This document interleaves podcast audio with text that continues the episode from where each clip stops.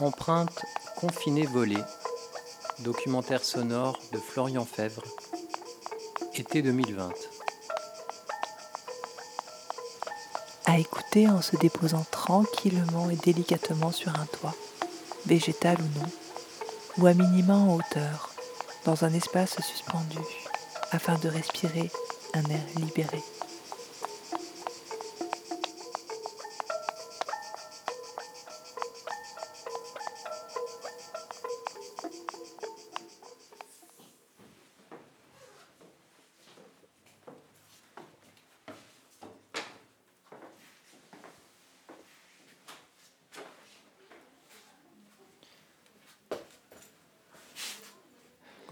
Donc Célio, là on est en post-confinement. Est-ce que tu pourrais me, nous partager euh, tes, émotions ressenties euh, confinées? Euh, alors, Au départ, ça devait être un peu genre sentiment de fin du monde ou un, peu d'angoisse, quoi. Un peu genre. un peu, tu sais, quand genre, tu restes chez toi et, et puis tu as l'impression que le monde est hostile, que ça te c'est dur. C'est à la fois une peur et un truc. Euh, une, sorte de sentiment un peu bizarre que euh, genre un film de science-fiction se réalise et dehors c'est dangereux. Et, euh, et passer ce, ce, moment un peu de, de sidération, le truc d'être obligé de rester bloqué chez soi est un peu étrange. Ensuite, c'était. C'était. J'ai plus eu le sentiment de pouvoir profiter de, ma, de, là où j'habitais, de ma vie, euh, de mon jardin, de passer du temps. Euh, enfin, d'avoir une vie moins hachée que celle que j'avais euh, que j'avais auparavant. Donc, j'ai pas eu un truc. Enfin, tout le côté restriction de liberté, etc., ça restait. Enfin, je l'ai pas vécu dans mon corps, quoi. Ça restait, ok, dans le fond, oui, politiquement, je voyais tout ce que ça avait de dégueulasse, mais mais dans le fond de ma vie, j'ai pas ressenti ça physiquement comme un truc, euh, genre comme une agression de l'État euh, face à moi. C'est pas comme ça que je l'ai. Euh, je pouvais le vivre intellectuellement, mais, mais physiquement, dans la vie quotidienne, je le vivais pas comme ça, quoi. Guillemette. Ça a été long, hein. il y en a eu plein.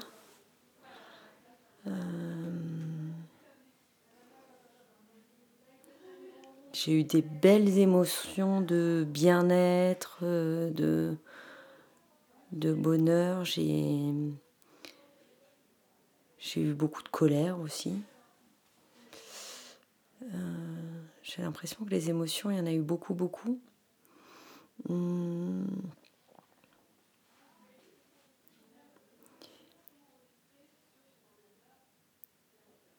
Que je te cite les différentes émotions ou que j'aille vers une émotion, euh, que j'approfondisse vers une émotion Parce que j'ai envie de dire, il y a eu là aussi la peur, mais la peur, euh, pas une peur personnelle, une peur euh, globale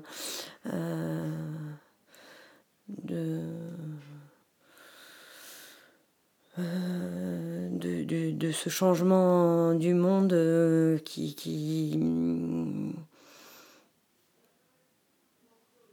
qui me paraît nécessaire, mais la peur qu'on que l'homme ne prenne pas en considération ce qui se passait, euh, ce qui se passe. Et du coup, une peur assez large, mais quand même comme si elle venait pas de l'intérieur de moi, qu'elle arrivait d'ailleurs, et, et qu'en même temps elle se transformait à l'intérieur de moi pour quand même être de la peur que je connaissais pas en fait. Hum. Florence. J'ai vraiment ressenti que c'était des vacances, dans le sens de,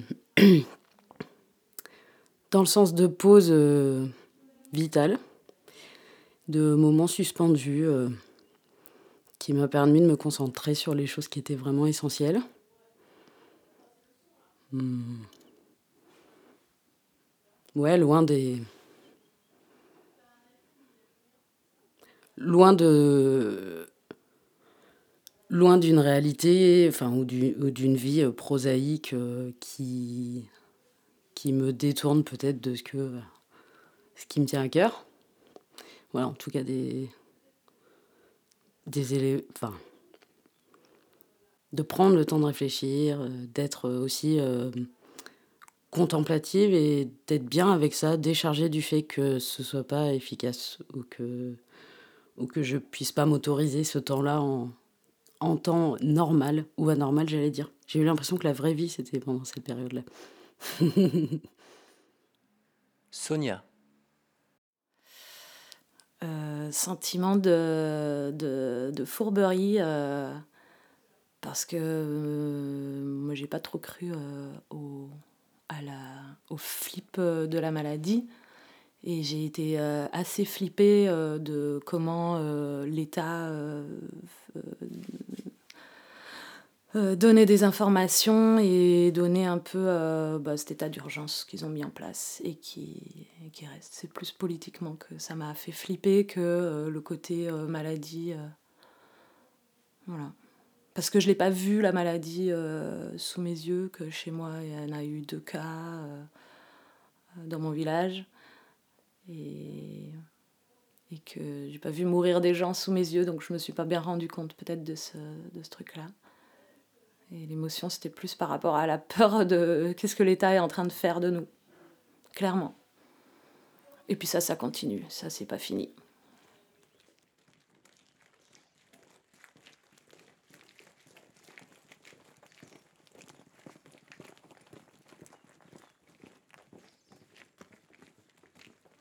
Durant cette période, si je te dis contradiction, qu'est-ce que ça t'évoque?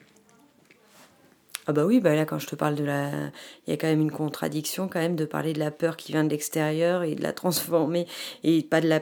De. Il y a quand même une contradiction entre la peur qui vient, que, que je peux accepter de l'extérieur, qui me, qui, me, qui me touche, et de me laisser prendre par une peur euh, euh, euh, qui, qui, qui, qui, n'est pas rationnelle à l'intérieur de moi. En même temps, les émotions, je ne sais pas si c'est très rationnel, mais oui, les contradictions. Euh,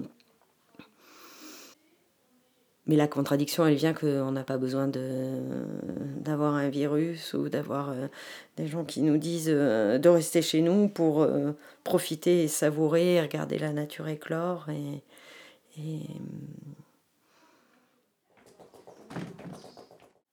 J'ai vu un concert où les gens étaient assis côte à côte euh, donc post-confinement, et euh, donc euh, où les gens étaient assis à même pas 20 cm les uns des autres, et puis s'ils se levaient danser, on leur disait qu'il faut surtout pas aller danser. C'était assez folklorique, cette situation. Donc voilà, interdiction de danser, d'extérioriser, de d'aller vers quelque chose qui va te relaxer. voilà. ça. Voilà, après, il y en a plein des contradictions. Célio. Oui, il y a toujours des contradictions. Enfin, sinon, ça pose. Sinon, ça voudrait dire que je croirais à une forme de vérité, de discours scientifique ou discours politique. Et en fait, j'y crois pas, mais du coup, pas plus là qu'avant, quoi. Donc, euh, euh, bon, après, ils disent ce qu'ils veulent et ils pensent ce qu'ils veulent. C'est juste. Euh, de toute façon, tu voyais bien que personne ne savait ce qui se passait, ne comprenait et qu'il naviguait à vue. Et euh, quelque part, euh, ouais, finalement, quelque part, je, je, je vis ce moment-là comme un, plutôt un sentiment, un moment de liberté. Alors, du coup, la contradiction, elle serait peut-être plus par rapport à, aux contraintes que, qu'on avait et le fait que moi, je le sente comme un moment de liberté, mais quelque part, je le vis plus comme ça, quoi. Un moment où j'ai pu vivre plus la vie que j'avais envie de vivre, peut-être. C'est un peu bizarre pas du tout pour le confinement et tout, quoi. Mais quelque part, c'est un peu le. Là, ça me viendrait tout seul, quoi. Sans forcément trop raisonner, mais ça serait plus ça. Si j'ai vécu des choses qui m'ont paru contradictoires ou ambiguës,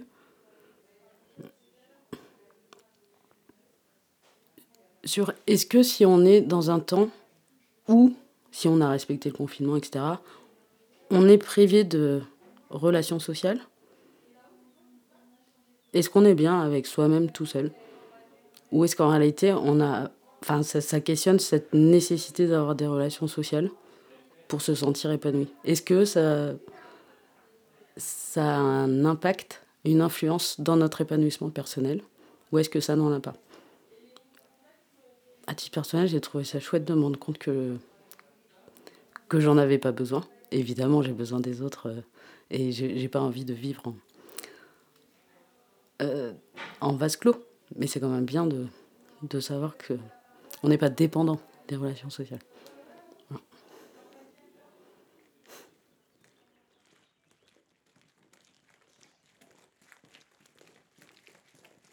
Est-ce que tu aurais un ou des souvenirs euh, de cette période confinée qui serait euh, quelque chose d'humoristique, décalé ou voire d'absurde? Non, pas vraiment. J'ai pas des trucs en tête. Euh. Je rigole, je rigole vite de, des situations absurdes, mais du coup, il y a eu beaucoup, beaucoup de choses absurdes.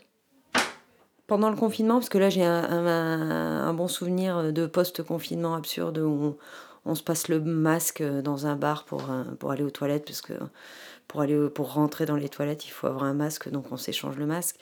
C'est complètement euh, absurde. Alors pendant le confinement, c'est celui-là qui me vient, mais... Hmm. C'est le truc le plus décalé, ça resterait euh, de, bah, de voir comment, euh, comment ma fille a pas du tout les mêmes hiérarchisations euh, qu'on peut avoir, que je peux avoir malgré moi entre, mettons, je sais pas, êtres humains, animaux, plantes, matière, rochers, choses comme ça. Donc, elle peut elle a eu sa période où elle, euh, elle faisait des bisous à, à tout. Euh, elle, faisait, euh, elle faisait même des bisous aux fourmis, quoi. Donc à ça serait le truc le plus drôle, ou le plus, pour moi, absurde. Mais en fait, est-ce que c'est si absurde que ça de faire des, des bisous à des tout petites bêtes ou à, je sais pas, des objets ou des, des cailloux Mais ce serait ça le plus, le plus absurde.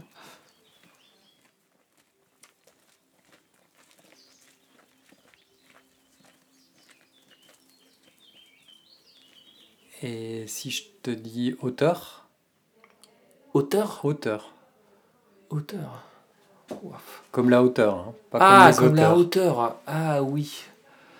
J'avais pas trop le sentiment d'être dans un truc de hauteur. Ou si, euh, à limite, s'il faut raconter une anecdote, ça serait plus que. Euh, donc il y a un étage euh, à la maison où il y a notre voisine qui habite et, et, notre voisine a un enfant qui a une dizaine d'années et, et Isadora, elle a elle a beaucoup joué avec elle. C'était une forme de liberté que d'avoir, de pouvoir avoir des interactions avec des gens avec qui on n'habitait pas.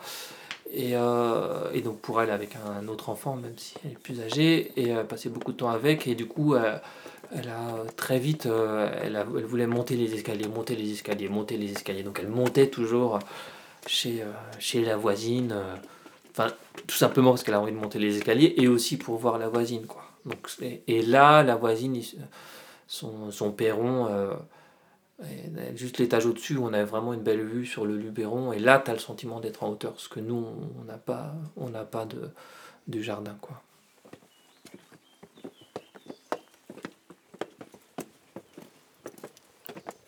Ça, sur le voilà sur ce sur cette place qui a de nouveau été accordé à la nature, au fait qu'on a réduit euh, notre impact carbone, que, euh, voilà, que, que, que, plein de gens dans plein de villes ont découvert que euh, le ciel soudain était bleu, qu'il il y avait des oiseaux qui chantaient, et que, et que voilà, c'est quelque chose. Enfin, il y a plein de gens qui sont déconnectés de la Terre hum, et de la nature, et qu'on peut espérer que. On pourrait espérer que ce soit une prise de conscience, mais je n'y crois pas une seconde. Euh, après, en rêve optimiste, ben ça, mais, mais en vrai, j'y crois pas. Malheureusement.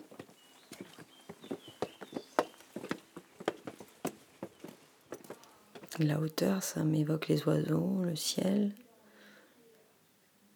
s'envoler, aller plus loin en restant là.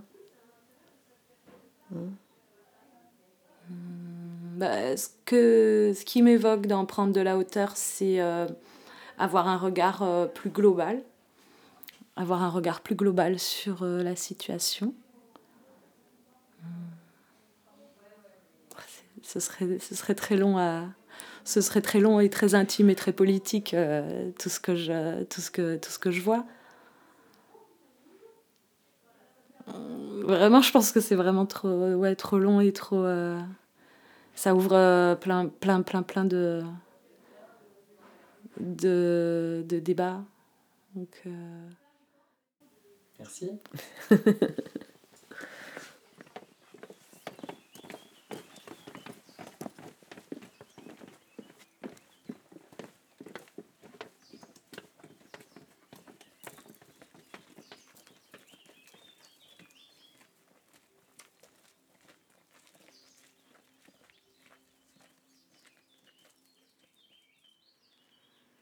Merci à Célio, Guillemette, Sonia et Florence d'avoir prêté leur voix et leurs impressions confinées.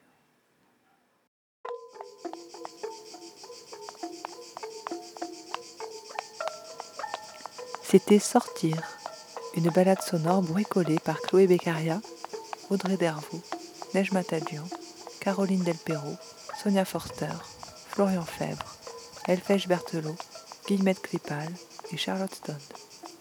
Montage final et transition, Neige. Cette balade sonore a été réalisée en 2020, en période confinée-déconfinée, au sein de la classe de création sonore et radiophonique, animée par Chloé Sanchez et Célio Paillard, à l'école buissonnière de Montjustin. Merci à Chloé et Célio, à l'association Montjustin Ado d'éléphants, à la miroiterie de Fort-Calquier, à la web radio Rayaner et à tous les participants de la classe de son saison 1.